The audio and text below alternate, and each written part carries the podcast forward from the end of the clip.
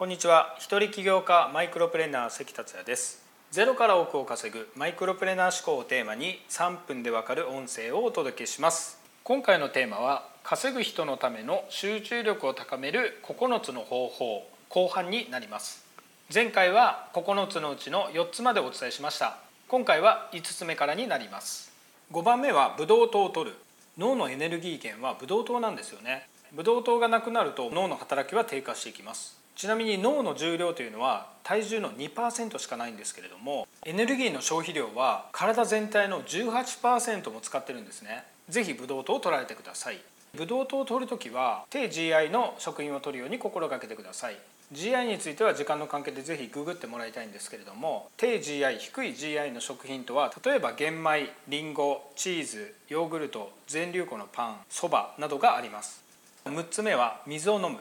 水も低下すると脳の働きは悪くなるんですよね。脳どころか体の機能も低下してくるんです。コップ1杯の水でもいいんですけれどもこまめに水分を取るようにしてください。7つ目は2 3 0分の運動。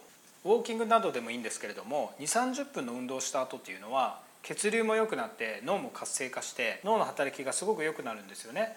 集中する前に運動することで集中力が高まります。8つ目は瞑想。瞑想については前の音声でもお話ししましたので詳しくはそちらを聞いていただきたいんですけれども集中力を高める効果っていうのは瞑想は抜群にありますので集中して仕事を始める前に3分から5分の瞑想をして入られることをお勧めします。最後の9つ目は姿勢です。姿勢で一番重要なのは血流なんですよね。背中が丸まってたり足を組んでたり歪んだ姿勢で仕事をすると血流が悪くなるんですね。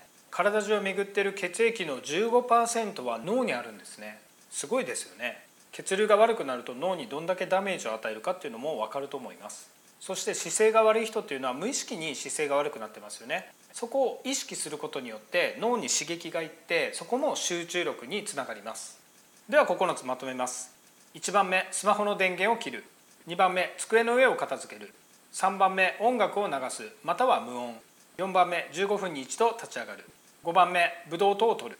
6番目水を飲む。7番目2 3 0分の運動をする。8番目瞑想をする。